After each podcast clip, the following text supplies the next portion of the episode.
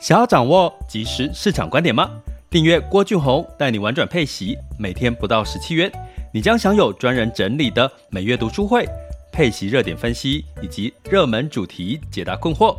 不论你想通过基金、ETF、美股或台股打造你的现金流收入，我们都能为您提供支持。点选资讯栏的订阅链接，了解更多。让我陪你一起投资理财。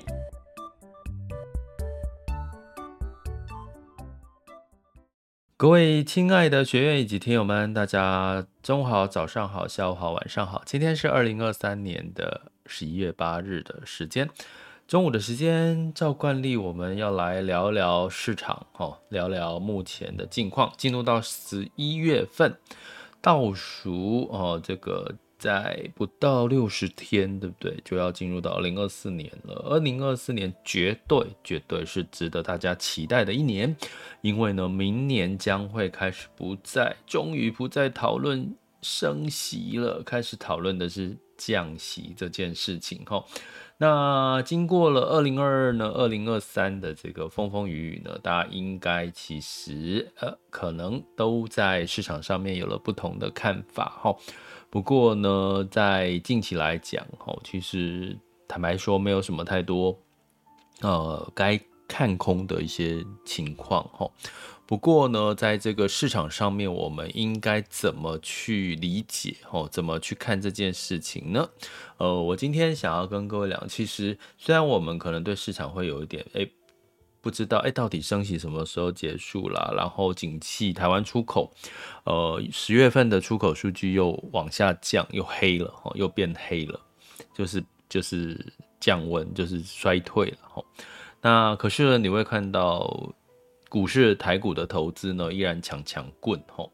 那其中包含这个台湾的这个 ETF 投资，其实近几年的确是热度非常高，哈。那 ETF 投资一年大概现在上看一兆哦，好，一兆的资金都跑到 ETF 去了哈。那在这个近四年呢，ETF 哈跟各位讲，一百零九年哦是一百九十八档的 ETF，现在是来到两百三十七档，所以近几年是增加的幅度是高的。我们跟各位讲一个，比如说二零二二零呃就是呃去年。大概一整年大概只有多了十档左右，可是，在今年一月到九月，目前的数据已经多了二十档，所以代表呢，这个资金的规模哈，其实一直在增加，而且增加幅度，刚刚讲一年增加一兆，对不对？那目前在一百一十二年的九月，金管会的统计呢，是现在整个呃 ETF 的资金规模来到三兆了。一百零九年是一一点四兆，现在是三兆的数据哈，所以是不是感觉哇，大家都把钱丢到 ETF，这无可厚非，无可厚非是好事。可是呃，这个 ETF 越来越大，大者很愈大，大者越大。其实我最近正在这个焦头烂额在写我的新书，讲配息 ETF 哈，呃，预期希望可以明年顺利的三月上架。给让大家来这个跟大家来分享。那其实，在写的过程当中，其实当然会我特别会多花点时间去关注配息 ETF 的事情哦。那当然这里面呢，就哦看到的几乎哈，你不要讲这个规模越来越大，其实市场媒体几乎一直在，就好像说你把 ETF 当成是一个有流量的网红。你把 ETF 当成有流量网红，几乎媒体每天都在报它。好，那相对来讲，基金呢，可能就共同基金就比较少。哦，就是他感觉共同基金就是一个很成熟，但是就是没有什么被媒体关注的焦点。哦，所以就好像两种不同的命运的这个状况。那是什么原因呢？其实也不重要，但是因为其实都有。哦，其实投资 ETF 跟基金的规模都都很大。哦。那这里面其实金管会他发出了认为说，哎，他发出了五个警示。可是坦白老实跟各位讲，这个警示呢，我觉得某种程度反而是在抬高 ETF 的身价。真的，我我我看完之后那个警示啊，我觉得怎么觉得金管会有在抬高 ETF 的身价？好，那金管会提出了五个警示，是第一个。高股息的 ETF 哈，诉求以股息作为选股的指标，适合需要定期取得现金流的投资人哈。所以它的警示是，如果是采取月配或季配的 ETF 呢，可能会造成它的，因为它要配息到你的户头嘛，所以会有比较多的交易跟配息的成本。好，这是金管会提醒大家第一个。可是你觉得这个这个有很那个吗？有很很需要？危险吗？你是不是再度的提醒大家？哎、高高配息的 ETF 是有月配跟季配，我觉得某种程度好像变相是在拉抬 ETF 哦。那这个另外呢，它当然第刚刚讲的其实里面包含两个警示啦。第一个是呃，因为高股息是用股息率做选股，适合比较需要现金流，并且持有长期持有，这是第一个。好，第一个他提醒的啊，第二个刚刚讲月配跟季配，它的交易成本比较高。第三个呢，诶，如果说像很多的 ETF 会诉求 ESG 啦，或者是它未来的成长潜力，哈，它一样提到是适合长期定期定额投入。哈，在短期之内，如果你想要把 ETF 当成是短期绩效的股票来操作，哈，短线的进出呢，诶，可能呢你在可能比较容易买到高点。这其实某种程度也是废话啦，因为。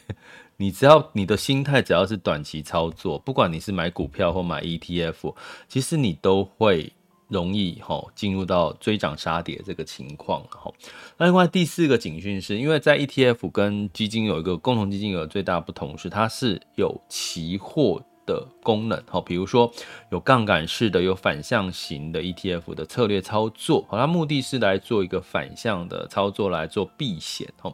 所以呢，它容易受到这个，还有所谓的一倍啊、两倍的杠杆操作，所以投资盈亏很容易受到市场的波动的影响，哈，就是它的波动程度会加剧，要留意风险啊。其实这个这个也一样是，嗯，算不算废话？因为大部分的投资 ETF，大部分应该不会去长期买这个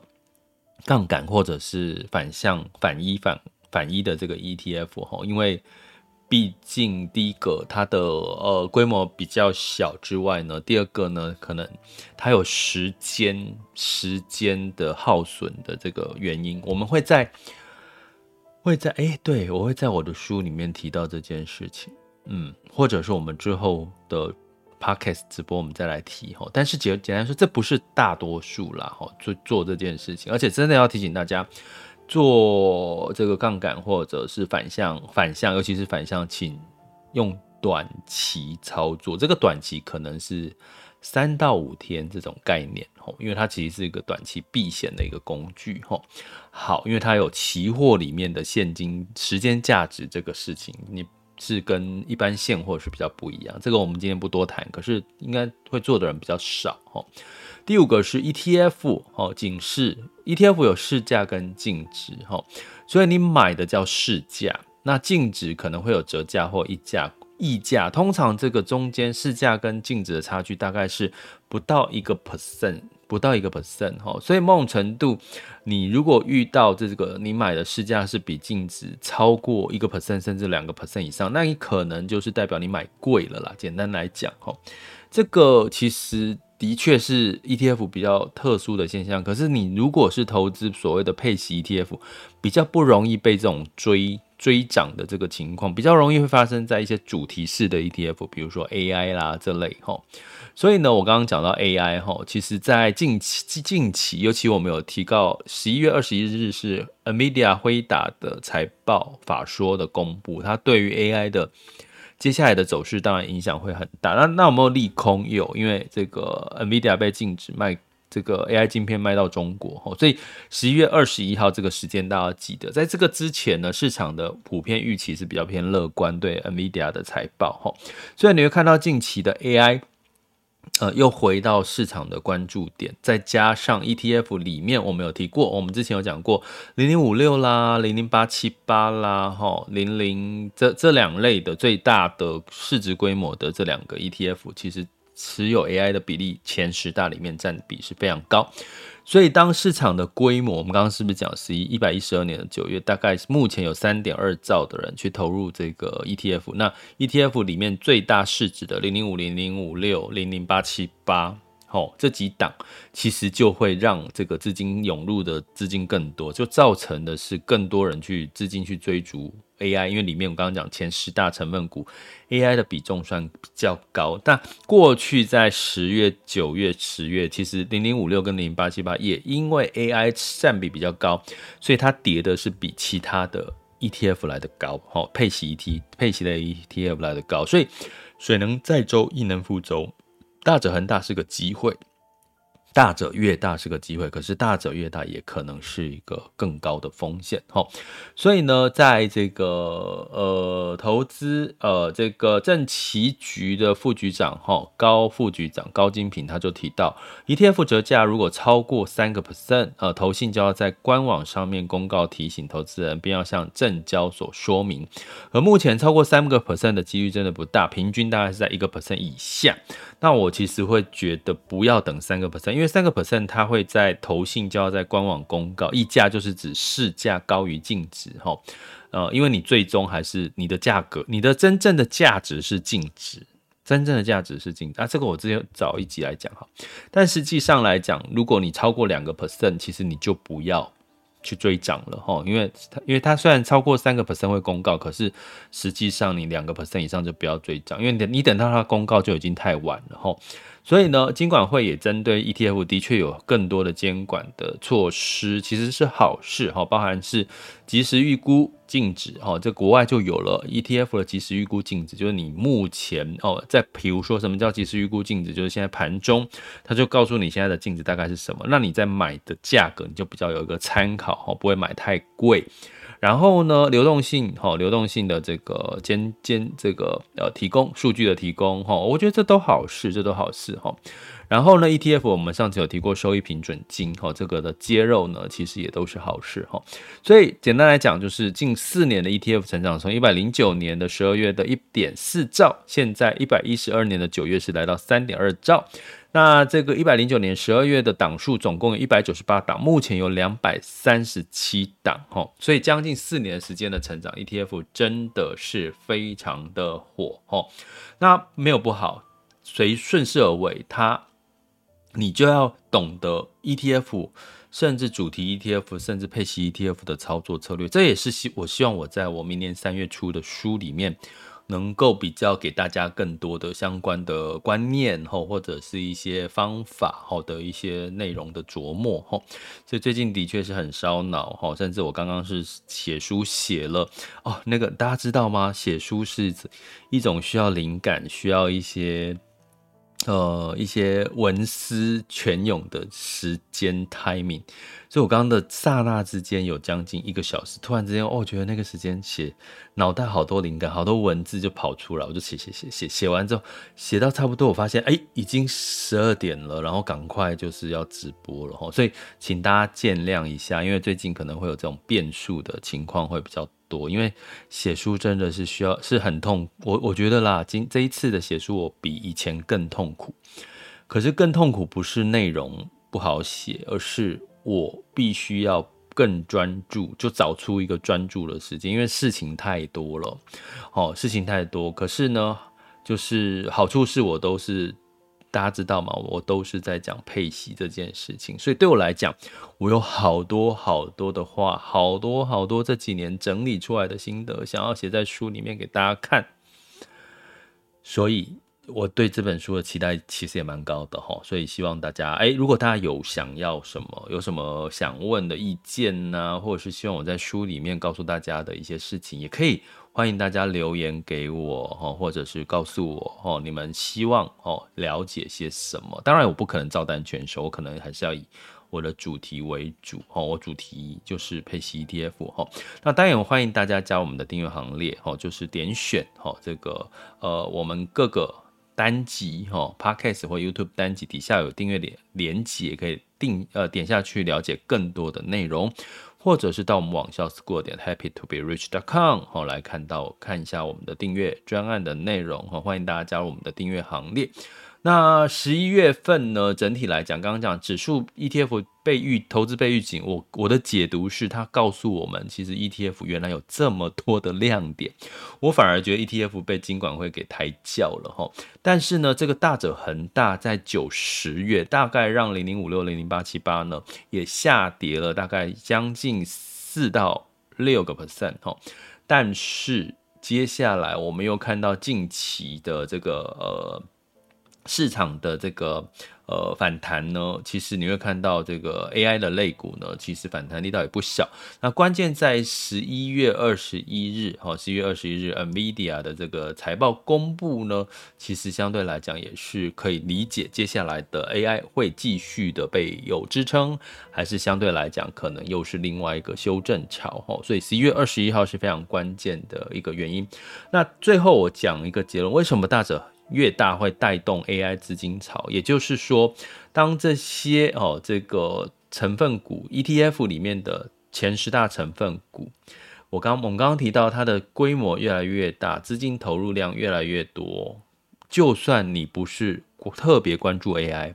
可是，当这些我刚刚讲零零五六零零八七八，他们持有的前十大大部分比较多是 AI 类股，那资金就会被动的去投入这些 AI 类股，所以让这些股价被拉抬的幅度会更高。吼，那这个大者恒大呢，的确在最近又出现了这个资金回流带动的一个 AI 的资金潮。吼，但是这个资金潮会不会持续支持下去？就我们刚刚讲十一月二十一号。如果哦，NVIDIA 的财报不如预期，甚至对接下来是 AI 的晶片伺服器是悲观的，因为外在环境的因素，诶，那可能我们你就要理解，当它市场撤出这些 ETF 的时候，呃，被动撤出这 ETF，当然跌升的也会是这些 AI 类股哈，所以在这边要提提醒大家，这反而。我觉得应该是要预警大家的是，真正要预警大家的是这件事情：资金退潮带来的被动投资，必须要被迫的赎回这些个股哦。所以那当然你就变成你变相的会被这个卖超所带来的跌幅哈。那所以接下来这就是简单的跟各位说明一下，我觉得这个是大家可能要特别留意的事情喽。想要掌握即时市场观点吗？订阅郭俊宏带你玩转配息，每天不到十七元，你将享有专人整理的每月读书会、配息热点分析以及热门主题解答困惑。不论你想通过基金、ETF、美股或台股打造你的现金流收入，我们都能为您提供支持。点选资讯栏的订阅链接，了解更多。让我陪你一起投资理财。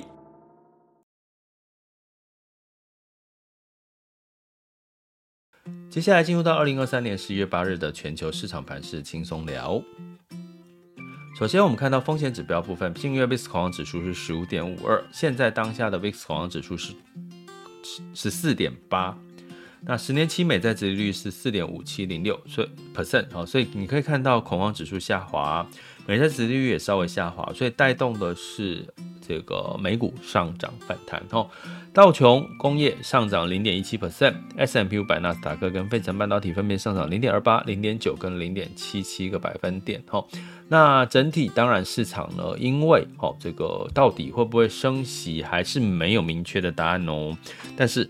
市场只能关注，哎，美国的经济有没有变弱了？明年有没有机会降息？哈，这个都还是在一个摇摆的情况，所以让。美股就算涨，通常也会不容易大涨哦。又再加上是走基本面的行情，那在欧股呢，就是涨涨跌跌哈。泛欧六百下跌零点一六 percent，英国跟法国分别下跌零点一、零点三八 percent，德国是上涨了零点一一 percent 哈。那整体来看，欧洲的这个十月份的采购经理指数 PMI 呃，其实是再度的下滑哈。所以呢，让这个个股各自表态，比如说航空公司呢，哎，它财报创新高，哈，所以就这个股价就强弹，哈。那在产业的部分，欧洲是石油跟天然气类股上涨，哈，零点八 percent，原因就是因为接下来欧洲也要进入到这个用油用天然气的旺季，寒冬嘛，哈，所以其实也会支撑这个相关的原物料的一个这。个走势哈。但是整体欧股来讲，可能进入到景气确定衰退、升息暂缓，接下来就等待何时开始慢慢的复苏降息，应该二零二四年也是会有。可以关注的时机点哦。那在雅股的部分呢，普遍在周二的时候呢是下跌的，除了台湾加权指数是上涨零点二一 percent，其他的都大概跌了，像日经二二五跟香港恒生都跌了一个 percent 以上。那 A 股是小跌零点零四 percent，来到三零五七。哈，那我们来看一下目前的时间是十二点二十七分，我们来看一下目前的这个。台湾加权指数，呃，雅股啦，我们看一下现在的雅股。好，稍等我。OK，那目前呢，台湾加指数上涨三十六点哦，来上涨幅度是零点二二百分来到一万六千七百二十一点八八点。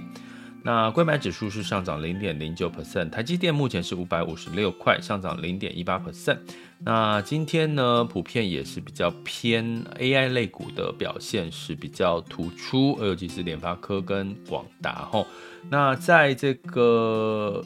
诶，贵买指数是上涨零点零九 percent，哈，那恒生指数上涨零点零五 percent，恒生科技上涨零点一六 percent，上证指数上涨零点零五 percent，来到三零五八，那深圳指数上涨零点三八 percent，日经二五呢是先涨后跌，目前是下跌零点五四 percent，南韩综合指数下跌零点三八 percent，新加坡海峡是下跌零一点四一 percent，哈。